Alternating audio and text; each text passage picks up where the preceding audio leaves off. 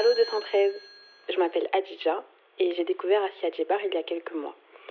En lisant ses romans, je me posais la question. Comment ne l'ai-je pas lu plus tôt? Elle était à l'Académie française et je n'ai jamais abordé son œuvre dans mes études littéraires. Pourquoi Asia Djebar est-elle si peu étudiée? C'était une personne qui a un peu souffert de ne pas avoir euh, été lue par euh, les femmes de milieux populaires.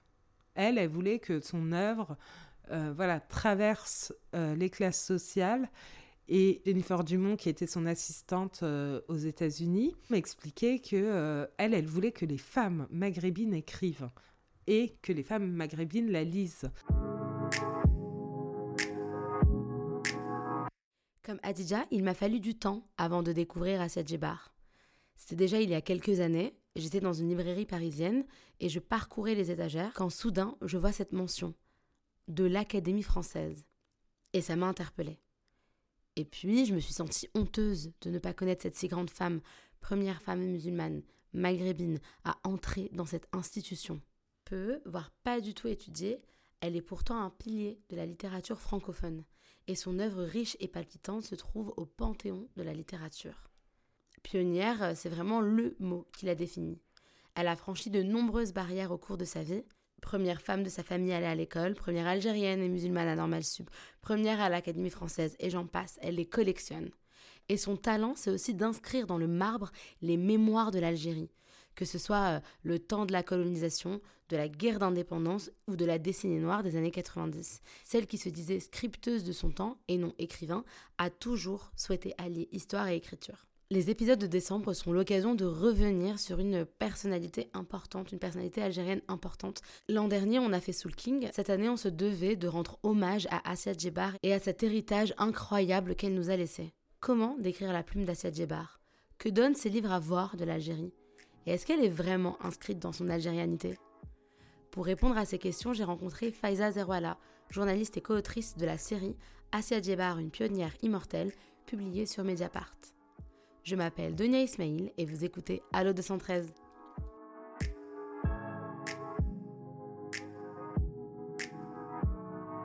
Il faut être vraiment algérien pour oser des choses comme cela.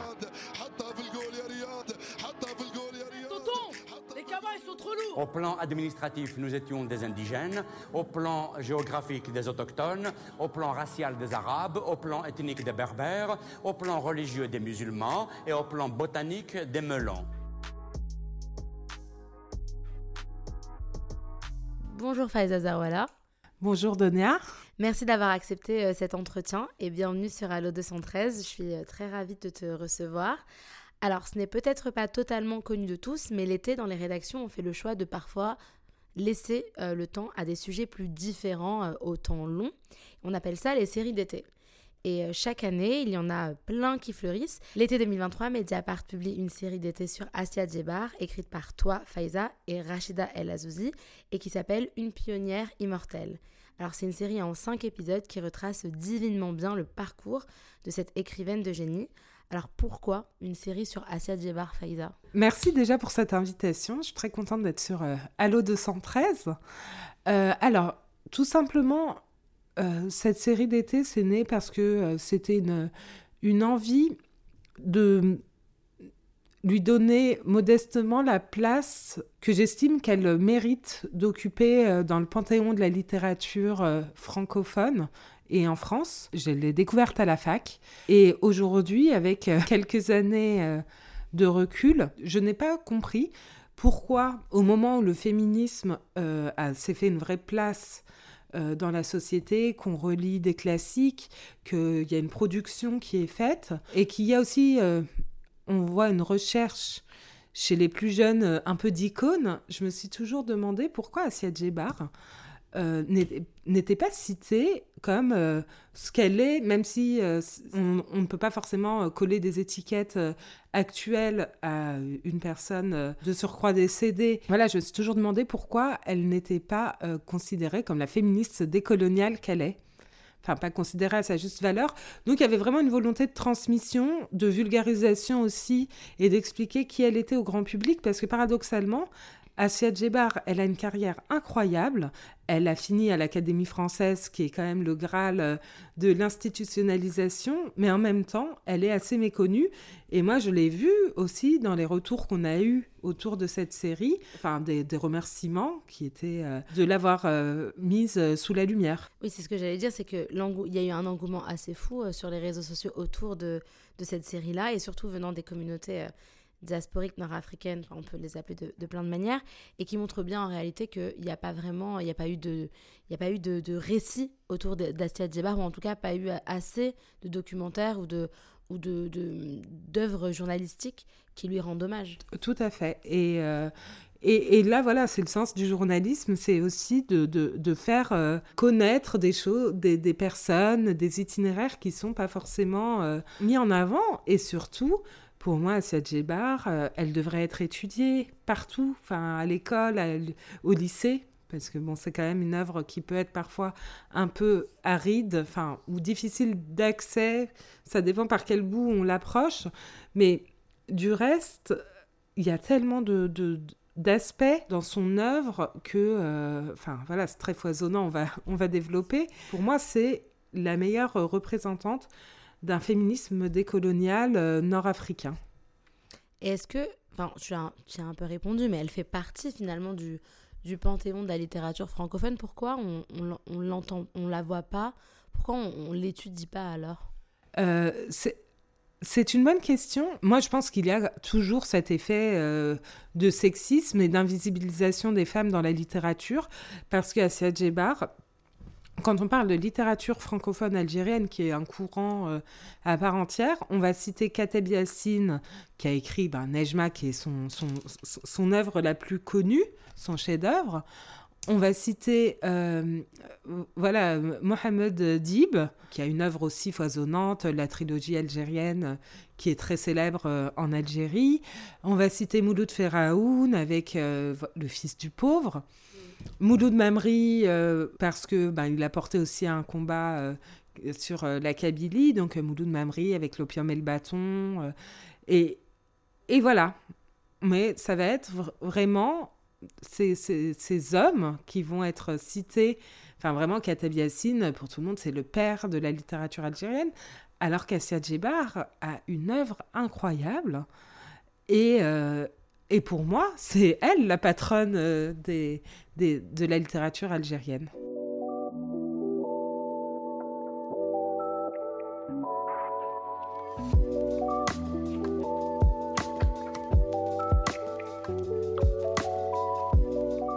Et on le comprend dès le début de la série, euh, c'est vraiment un personnage à part entière. T'ouvres ce récit en cinq épisodes par cette anecdote à l'université de Montpellier qui est très très très drôle, où Assia Djebar soutient les thèses mais sur sa propre œuvre. Tout à fait. Donc, dit comme ça, on pourrait penser qu'Assia Djebar était une personne euh, égocentrique, parce qu'il faut quand même avoir le courage de se présenter face à un jury de thèse euh, pour présenter une thèse sur sa propre œuvre. Après, on peut se dire que c'était quand même la mieux placée pour étudier son, son, travail. Mais en réalité, c'était une euh, question administrative parce que Assia Djebar a fait une grande carrière universitaire aux États-Unis et pour enseigner aux États-Unis, c'était purement administratif. Elle avait besoin d'avoir euh, un doctorat, d'être docteur. Et donc, elle s'est dit que c'était aussi l'occasion d'avoir une, un regard rétrospectif sur sa, son propre, euh, ses propres ouvrages. Et, et d'ailleurs, cette thèse, elle est euh, voilà, reprise dans, dans un ouvrage qui s'appelle Ces voix qui m'assiègent. Et ça, c'est très intéressant pour comprendre qui était Assia Djebar. Et on voit que, en réalité, elle, c'était une personne qui a un peu souffert de, ne pas avoir euh, été lue par euh, les femmes de milieux populaires. Elle, elle voulait que son œuvre euh, voilà, traverse les classes sociales. Et moi, pour ce, pour ce travail, pour cette série d'été, j'ai interviewé ses proches, notamment sa sœur, Sakina Himalayen, euh, ou Jennifer Dumont, qui était son assistante euh, aux États-Unis. Et Jennifer Dumont m'expliquait que euh, elle, elle voulait que les femmes maghrébines écrivent et que les femmes maghrébines la lisent. Donc elle était vraiment dans cette dimension aussi de, de, de, modèle parce que elle, elle a beaucoup souffert aussi de ne pas avoir de modèle, à part peut-être euh, Fatma Ait Mansour Amrouche qui a écrit ce qu'on considère être la première autobiographie de femme, qu'Assia Djebar aimait beaucoup. Mais c'est vrai que dans ses influences euh, littéraires, elle n'avait pas de femme qui a pu montrer, euh, montrer le chemin. Ces épisodes de décembre sont toujours le moyen de tirer un peu le fil des figures qu'on met en avant. Euh, Assia Djebar ne naît pas Assia Djebar, mais Fatima Zahra Himalayen, c'est quoi son enfance en Algérie? Assia Djebar est née le 30 juin 1936 à Mihoub, même si son extrait de naissance dit qu'elle est née un an auparavant. J'ai pas trop réussi à éclaircir euh, cette, euh, ce mystère euh, autobiographique. Donc, elle est née dans le centre de l'Algérie. Elle est fille d'un instituteur par himalayenne, qui, comme son nom l'indique, est d'ascendance berbère. Et Tar himalayenne euh, c'est très intéressant son parcours parce que euh, lui, c'était euh, un instituteur indigène, selon l'appellation de l'époque. Aujourd'hui, on dirait que c'est un transfuge de classe parce qu'il vient d'un milieu très pauvre. Lui a exercé à Mouzaya, au centre, dans le centre de l'Algérie, et il a scolarisé Asia. Et d'ailleurs, Inkipit de l'amour la fantasia, qui est très célèbre, euh, s'ouvre sur cette fillette arabe qui va à l'école, donc à 5 ans. Elle va à l'école primaire. Il faut savoir qu'à l'époque, c'était euh, pas si commun. Mhm. Les filles n'étaient pas forcément scolarisées parce que toute la politique de scolarisation en Algérie, ça a été, euh, disons, très réfléchi, très inégal, parce qu'il y avait un vrai dilemme qui était de scolariser les petits indigènes pour essayer de leur inculquer l'amour de la France, mais en même temps, si on les, si on les instruisait trop, ils pourraient se retourner contre leur oppresseur. Donc ça, ça a été vraiment le dilemme qui a traversé toute la politique de scolarisation à l'époque en Algérie. Et et, donc, c'était pas si commun. Euh, il n'y a, pas eu tant d'instituteurs euh, qui ont été formés. Le plus célèbre d'entre eux, c'est Mouloud Feraoun, qui était instituteur. Et donc, voilà, Asia Djebar, elle naît dans un milieu voilà, plus favorable. Elle aime l'école, c'est une très bonne élève. Et donc, elle est scolarisée, elle continue euh, sa, sa, scolarité. Arrive le lycée. Donc, elle va au lycée à Blida. Elle est interne, parce que ça évite de faire des allers et retours, et elle est déjà brillante. Et elle passe son bac, et là, le, son père est convoqué par euh, le directeur euh, du, du, lycée qui lui dit, bon, votre fille est brillante, faudrait qu'elle aille en prépa. Mais personne n'a jamais réussi euh, Normal Sup ou les grandes écoles à partir de l'Algérie, donc faudrait qu'elle aille en France. Et ça, ça c'est Sakina Himalayenne, donc la sœur d'Assia Djebar, qui, me l'a raconté, euh, enfin, dit on a eu un père merveilleux qui nous a laissé faire des études parce qu'encore une fois, euh, on est euh, à la moitié des années 50 en Algérie. Et imaginez que une fille va aller en métropole pour faire des études seule à Paris, c'était quand même, enfin, fallait, voilà, un certain, un certain courage. Ma grand-mère ou bien les dames, parce que ça passait par les, femmes, pas ma mère, mais ma grand-mère ou les vieilles tantes, me regardaient d'un air suspect à 13-14 ans pour dire Mais vous n'allez pas en faire un homme. Mais il faut, qu'elle retourne à la maison. les demandes en mariage vont arriver. Il y avait le schéma. Et c'est mon père, c'est mon père qui disait non, elle fait ses études. Alors on disait, je, l'ai dit dans l'amour la fantaisie, ma mère disait c'est pas de ma faute, c'est-à-dire elle lit elle le disait, elle lit, c'est-à-dire elle étudie. Donc c'était une sorte d'excuse, mais en fait c'était ça la clé. Et c'est grâce au père. Et, je pense que c'est ça aussi qui a donné à Asia Djebar cet élan pour, euh, voilà, assumer toujours ce qu'elle a fait et euh, conquérir euh, une forme de liberté. Asia Djebar, elle, elle a été une pionnière à plein d'égards. Et je pense que c'est cette impulsion paternelle. Il l'a laissé voilà, faire ses études à Paris. Donc, elle, euh, elle fait ses études au lycée Fénelon, la classe, la prépa, des études d'histoire. Et elle est reçue à l'école euh, normale supérieure. Et c'est la première femme maghrébine à intégrer euh, normale supérieure, ce qui est fou.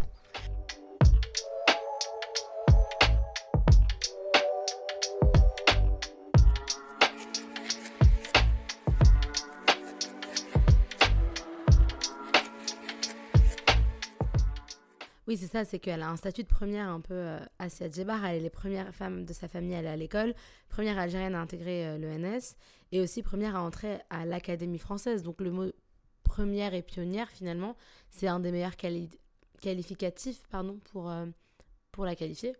Oui, parce que, enfin, on ne peut pas la qualifier autrement, parce qu'effectivement, elle a construit une œuvre très singulière à, plein d'égards. Et voilà, c'est difficile de, de, ne pas euh, presque personnaliser son parcours euh, et de, de, ne pas lui donner un statut de... Enfin, ce statut de pionnière, parce que la, question principale, c'est son œuvre, c'est pas la personne, mais malgré tout, la personne est indissociable de l'œuvre, donc on est fatalement... Euh, voilà, obligé de, de, de, d'entrer sur euh, sa vie personnelle pour euh, éclairer, euh, éclairer son œuvre.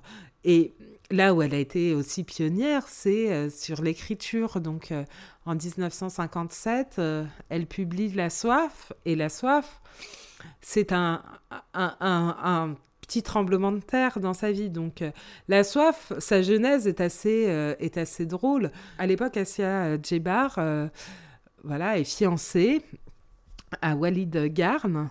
Et il se chamaille un peu. Elle dit à son époux qu'il est parfaitement possible d'écrire un roman en un mois. Un roman en un mois, euh, pas très fouillé, mais voilà. Elle dit, et donc elle écrit La soif en un mois. C'est un roman, moi, que je trouve très plaisant. Tout le monde n'a pas cet avis. c'est un roman qu'elle écrit quand elle a 19 ans. Donc voilà, moi, La soif, je trouve que c'est un très bon roman, très classique dans sa construction, mais il y a des petites fulgurances qui annoncent euh, l'immense euh, autrice qu'elle sera. La prise de risque littéraire n'est pas folle, mais évoquer euh, les premiers émois, voilà, les héroïnes sont assez, assez libres, fréquentent des garçons, ça déjà, c'est pas, pas forcément le sujet le plus, le plus facile à aborder à mmh. l'époque. Et donc la soif elle l'envoie euh, à des maisons d'édition et elle est publiée aux éditions Julliard. Le problème, c'est que ce qui est parti un peu d'un défi euh, s'est concrétisé, mais elle sait que elle n'assumera pas ce roman, donc elle le signe sous un pseudonyme. Donc c'est pour ça qu'elle choisit le nom de Asia euh, Djebar. Donc Asia, ça signifie consolation et, euh, Djebar, c'est l'intransigeance.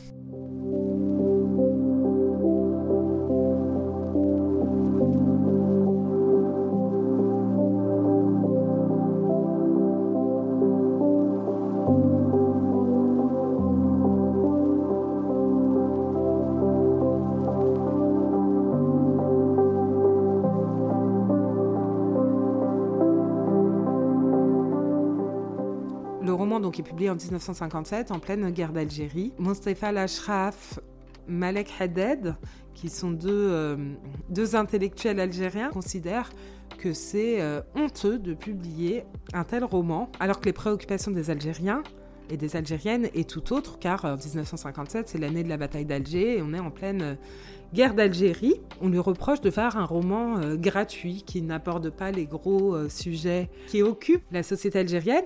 Or, si on analyse bien les choses, elle parle voilà, des premiers émois, du corps. Il y a beaucoup de, références au corps, à la rivalité féminine aussi, qui finalement n'en est, n'en est pas une aussi, qui est considérée aujourd'hui comme des sujets éminemment politiques en tout mhm. cas. Euh, c'est des sujets qui ne devraient pas euh, être minorés ou euh, ravalés au rang d'anecdotes. ce qui est aussi intéressant, c'est que pendant des années, en réalité, Assia Djebar euh, avait beaucoup de tendresse pour ce roman, mais pendant des années, euh, elle l'a un peu, euh, enfin, elle l'a désavoué, elle l'a réduit un peu à un exercice de style. Mais La Soif, ça a été un jalon assez important parce que ça lui a permis d'accéder au succès et ça, c'est l'autre versant. Donc, du côté algérien, le roman a été mal reçu. Du côté français, il a au contraire été très bien reçu, à tel point qu'elle a été euh, comparée euh, à euh, Françoise Sagan. On a dit d'elle que c'était la Françoise Sagan musulmane. Donc, voilà, une belle assignation, pas forcément de meilleur goût, mais ça l'a quand même, ça lui a donné une certaine crédibilité. La culture traditionnelle des femmes, donc qui m'a marqué quand même dans mon enfance, et qui a fait que dans mon rapport à la littérature les premières années, j'avais une sorte de grand écart intérieur à faire. Je rentrais dans la littérature un peu les, yeux bandés, les, fermés. Et ça, ça vient du fait que dans notre culture, y compris cette culture andalouse, la norme, la valeur, c'est de ne pas parler de soi, c'est de parler en lieu commun. Et brusquement, vous commencez à écrire et vous voyez que vous écrivez sur votre personne et sur votre vie, même si c'est d'il y a 5 ans ou d'il y a 10 ans.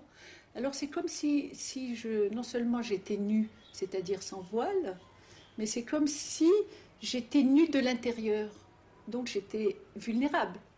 C'est un problème peut-être quand toutes les femmes écrivaient, mais que moi j'avais un peu plus, à cause de, à cause de cette, cette éducation des femmes de chez moi où on ne doit pas parler de soi. On ne dit jamais je.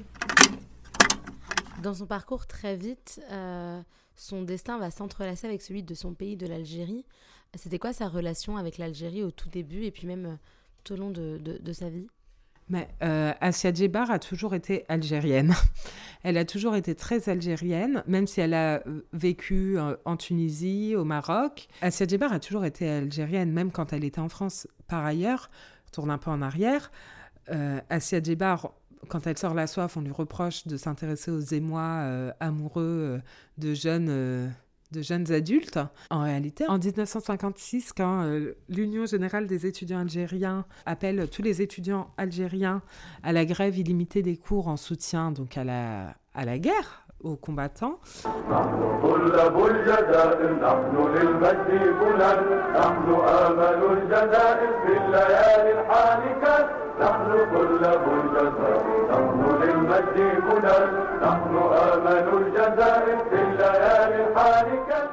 Eh bien, elle, elle l'a fait, elle est à l'école normale supérieure, et donc elle fait grève.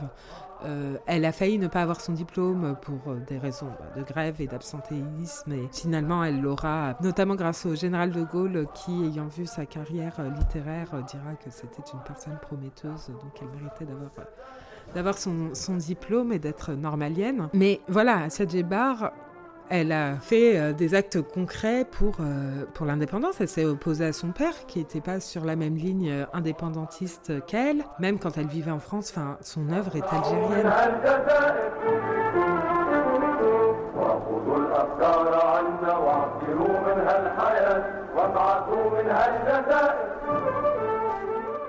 Toute son œuvre se passe en Algérie et elle a déminé des sujets ultra tabous.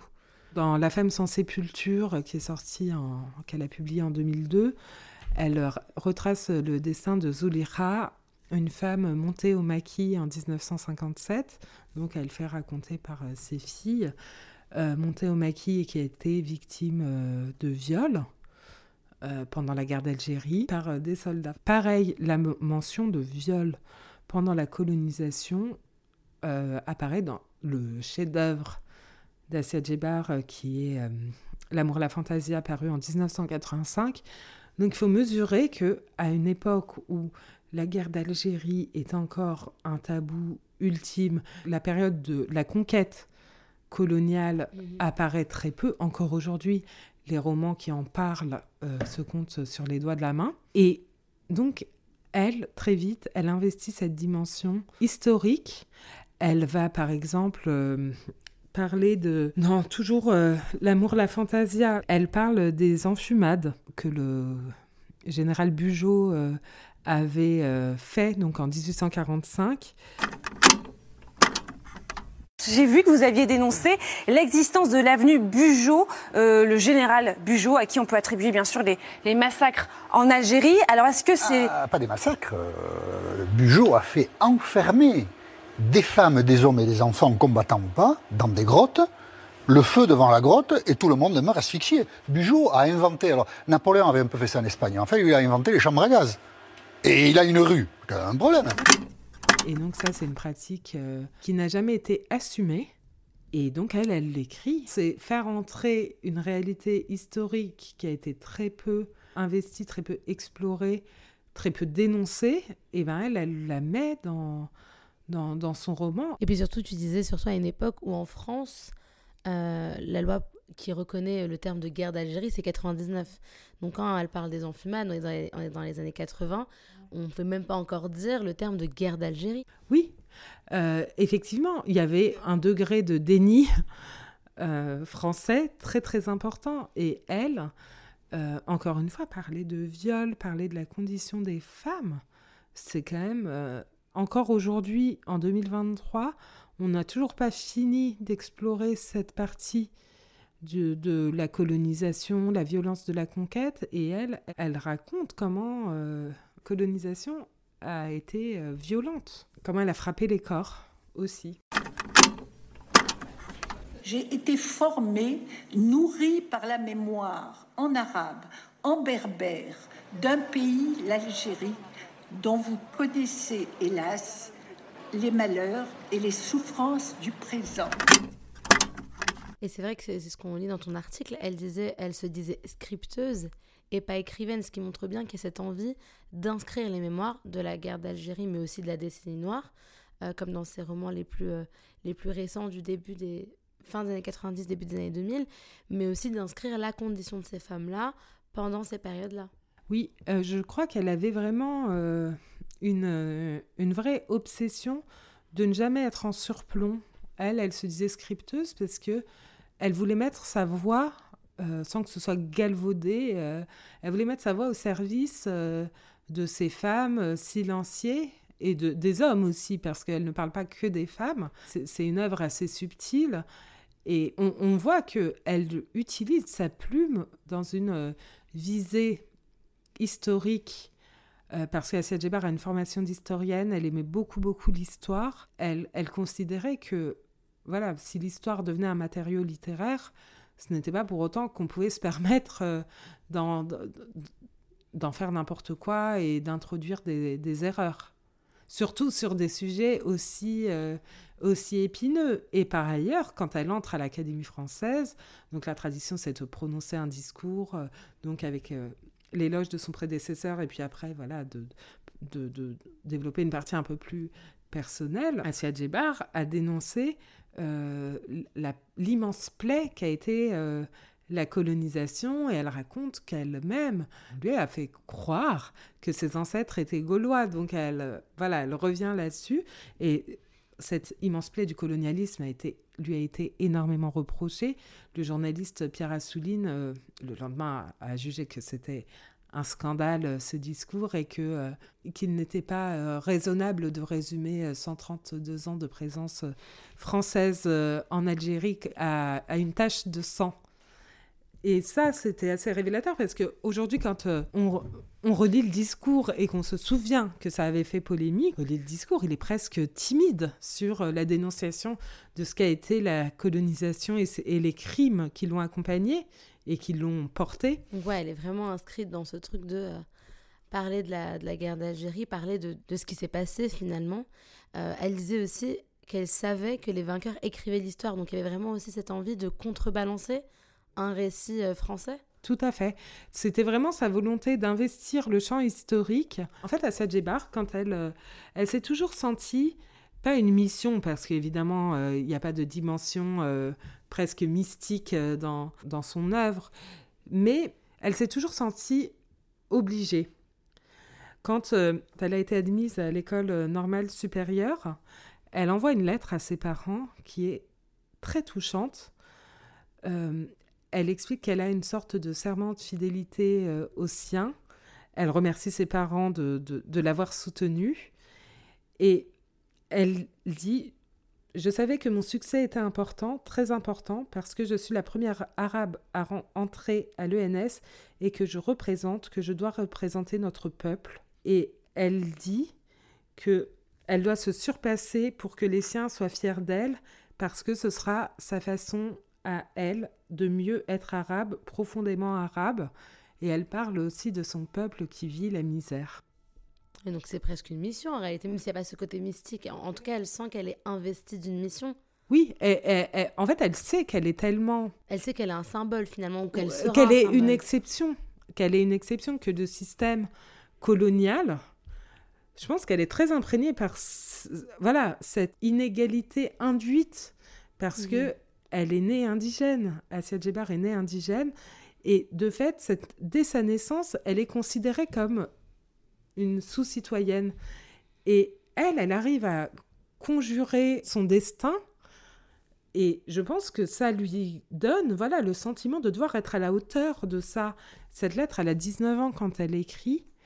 Et c'est quand même euh, assez euh, surprenant de lucidité et de maturité de se dire, de se sentir obligé. Et moi, je trouve ça très, euh, voilà, très, très beau et très révélateur aussi.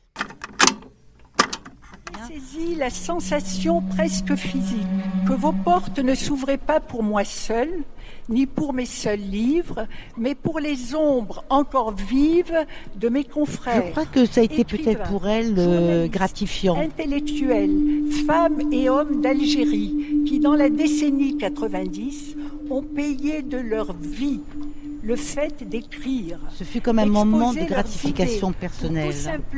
Et c'est quand même sous la coupole qu'elle rend hommage non seulement aux morts de la de l'époque coloniale, mais aussi aux, derniers morts euh, des années 90 à 2000.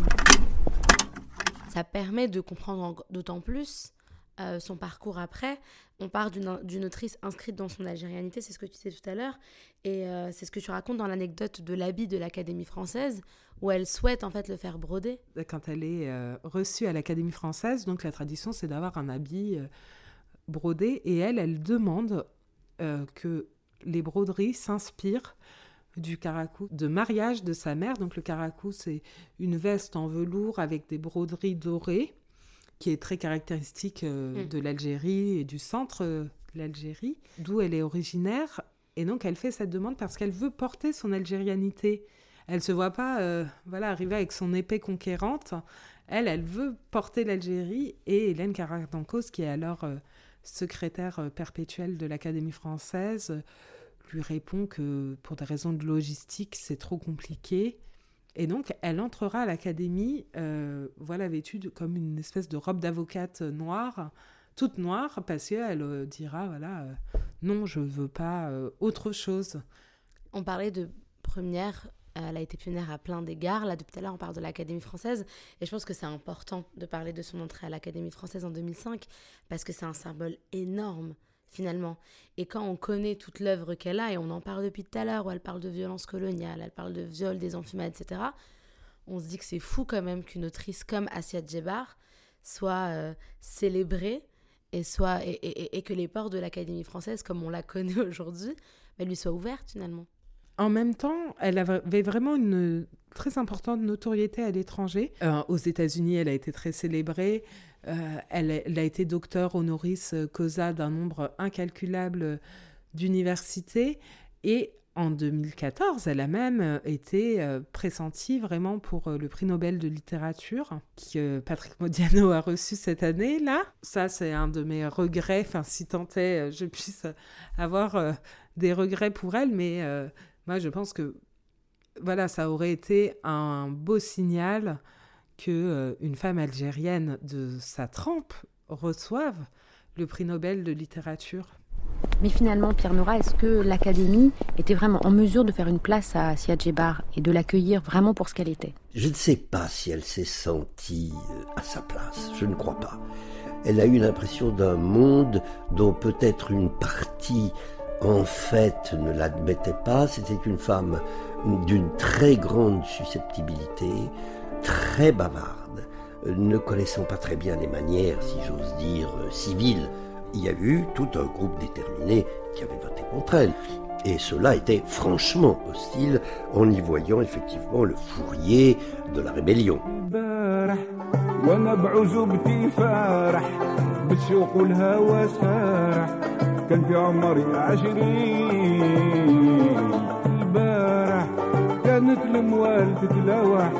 صحت البدان تتريح يا زهرة السنين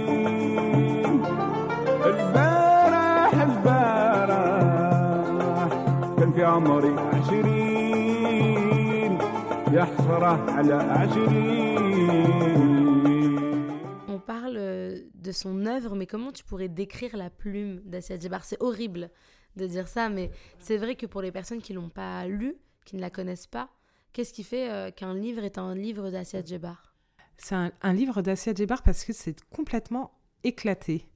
Éclaté dans la forme. En, fait, Assia Djebar, quand on veut entrer dans son œuvre, il faut y aller et accepter de ne pas comprendre. Il faut y aller les yeux fermés et de se dire je vais me laisser guider par elle parce que c'est une œuvre poétique, c'est une œuvre exigeante, c'est une œuvre jamais linéaire. Vous avez d'un livre à un autre des personnages, des prénoms qui reviennent. Euh, vous savez jamais vraiment qui parle à des moments. Ça peut être très désarçonnant, mais c'est une œuvre quand vous la refermez, notamment L'amour, la fantasia. Il y a ces trois romans en un, euh, L'amour, la fantasia. C'est des allers-retours dans les époques, mais L'amour, la fantasia, c'est l'une des œuvres les plus incroyables que j'ai jamais lues de ma vie parce que c'est d'une intelligence, c'est d'une précision et d'une profondeur euh, rarement atteinte. Et encore une fois, c'est une ambiance. Dans L'amour, la fantasia, il y, a des, une scène où euh, une femme entre en transe et c'est extrêmement évocateur. C'est très. Il y a des petits détails, des, mots, des termes. Il y a des mots d'arabe dialectal qui, voilà, qui parsèment l'œuvre, donc qui, qui l'ancrent encore plus dans un réel et en même temps, on est toujours à la frontière de, du rêve. C'est très onirique. C'est une vraie expérience et personne ne peut faire ça. Euh, mais quelle Algérie elle donne à voir dans ses livres aussi? Elle donne à voir une Algérie intime et en même temps très politique.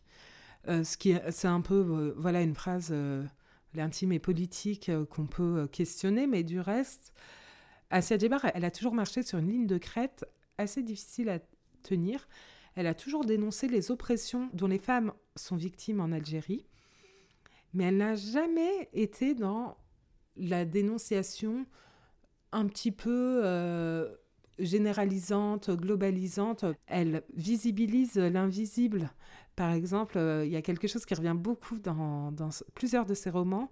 Elle raconte que les femmes, entre elles, appellent leur époux le qui est en arabe dialectal qui veut dire l'ennemi. Elle raconte une scène un jour dans un hammam, justement, il y a une femme qui dit euh, Je dois rentrer à la maison car l'udou va revenir. Et elle, elle est petite et elle comprend que déjà ce terme est secret, qu'il ne faut pas que les hommes soient au courant que les femmes les affublent de ce nom euh, péjoratif. Moi, ce terme, je l'ai entendu. Et de, le voir inscrit noir sur blanc dans un roman, et eh ben c'est voilà, ça permet d'entrer encore plus en communion euh, littéraire et culturelle euh, avec elle. Et voilà, Sia Djebar, c'est ça. Elle arrive à raconter des scènes euh, communes, des, doutes. Voilà, elle parle de la stérilité des femmes parce qu'elle-même ne pouvait pas avoir d'enfants. elle parle de voilà de mariage forcé, de mariage arrangé, mais jamais avec un, un côté clinquant, un côté très euh, scandaleux. Mm. Elle en parle comme quelque chose voilà, qui existe dans la société algérienne, mais pas que. Elle disait aussi qu'elle était féministe parce qu'elle était algérienne. Ça, c'est une des phrases que tu, que tu mets dans l'article. Je suis un écrivain et je suis féministe parce que je suis algérienne. Euh, je dis en Algérie, même une pierre devient féministe devant l'oppression. Donc je, je ne me sens pas dans une avant-garde un petit peu euh, moi, ma citation préférée d'Assia Djebar. Elle considère que voilà, être algérienne, c'est être féministe par essence, parce que les femmes subissent l'oppression. Elle-même subit euh, du sexisme et, que voilà, c'est une société patriarcale, mais elle la dénonce avec euh, voilà encore une fois beaucoup de tact, mhm. beaucoup de tact et par ailleurs, qui est important aussi de souligner, c'est que ces œuvres ne sont pas des tracts, justement. Du tact, mais pas de tract, parce que elle ne fait pas de, elle ne donne pas de leçons. Et c'est ce que, ce que j'écris, voilà. Ni l'histoire ni la littérature ne sont sacrifiés dans, dans son œuvre, parce que ça reste de la littérature. Même le versant autobiographique, il n'est pas tant euh, patent. Elle arrive à noyer sa propre vie, ses propres expériences derrière la littérature et le destin commun des femmes notamment.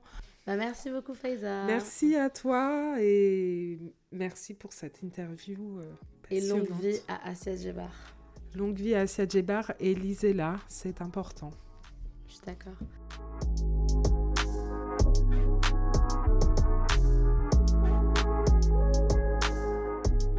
Vous venez d'écouter Allo 213. C'est un podcast 100% indépendant à retrouver sur toutes les plateformes d'écoute. Abonnez-vous à notre flux pour connaître les sorties d'épisodes et pour surtout n'en manquer aucun. N'oubliez pas de nous donner une note 5 étoiles si le podcast vous plaît, bien sûr, et de nous laisser un commentaire. On lit tout, toujours tout. Vous pouvez également nous suivre sur Instagram, Allo213 Podcast. Nous sommes toujours à la recherche de questions pour Allo213. Alors, si vous avez des interrogations sur le plus grand pays d'Afrique, écrivez-nous par mail à allo213podcast at gmail.com ou par DM sur notre compte at allo213 podcast. Il reste encore un dernier épisode, un top, avant 2024. Alors on se retrouve dans deux semaines. Et d'ici là, belle journée à vous, belle soirée à vous. Et on se retrouve bientôt.